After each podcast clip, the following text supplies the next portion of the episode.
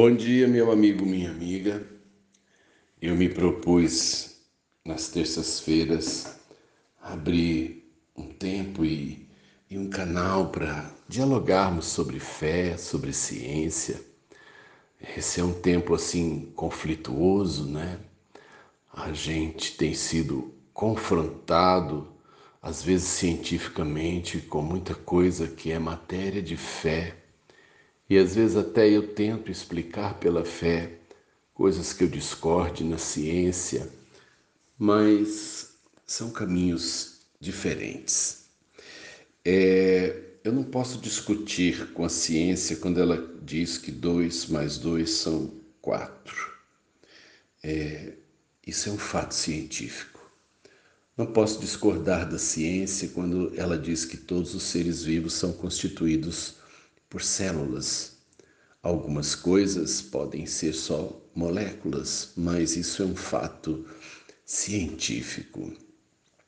Agora, existe um campo né, do conhecimento que ele é do campo da crença, ele é do campo da fé.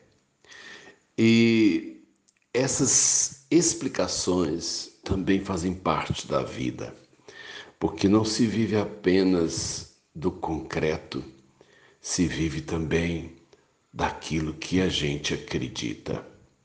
Deus é um conceito desse. Não posso te obrigar nem te provar a, aceitar a ideia de que Deus existe, de que tem vida após a morte, de que a Bíblia é verdadeira eu não posso te provar, por exemplo, sequer que Jesus realmente existiu, que Jesus ressuscitou, que Jesus subiu ao céu. É, existem coisas que eu decidi é, escolher e crer. Ah, e você vai então me dizer, mas como é que você se fundamenta? Como é que você fundamenta a sua vida, Pastor Sérgio, em coisas que você não pode provar. Meu amigo, se você vai passar aqui na, na Terra 80 anos, 70 anos, um pouco menos ou um pouco mais, a morte é um fato que vai acontecer para todo ser humano. A morte é parte da vida e eu preciso de alguma maneira é, ter alguma explicação, ter algum entendimento a respeito dela e do que vai acontecer comigo depois dela. Todos os fatos que vão acontecer com os seres vivos, o único que eu tenho certeza é o da decomposição.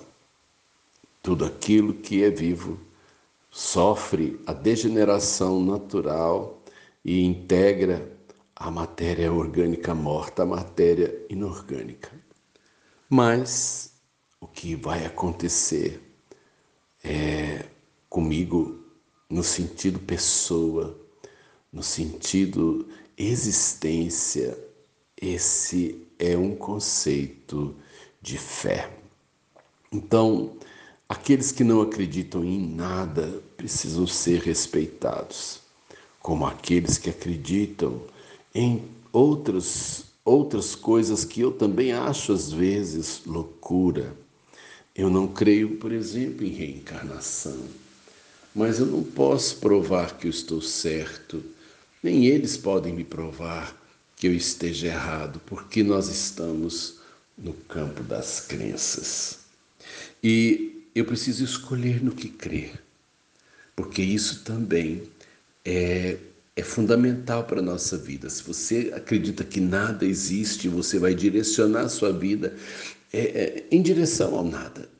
Mas se você crê que Deus existe, que há um caminho para a minha vida após a morte, eu preciso direcionar meus passos, fazer escolhas e, e jogar nessa minha crença todas as minhas fichas.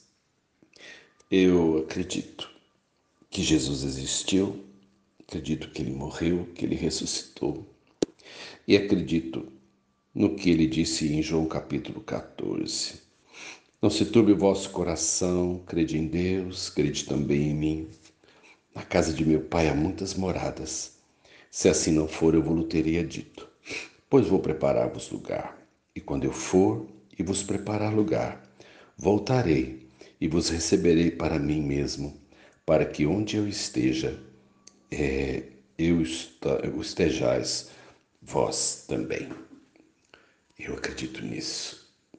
E nessa, nessa fé, nessa palavra de fé, eu tenho colocado a minha, a, a, né, a minha expectativa e eu encontrei paz.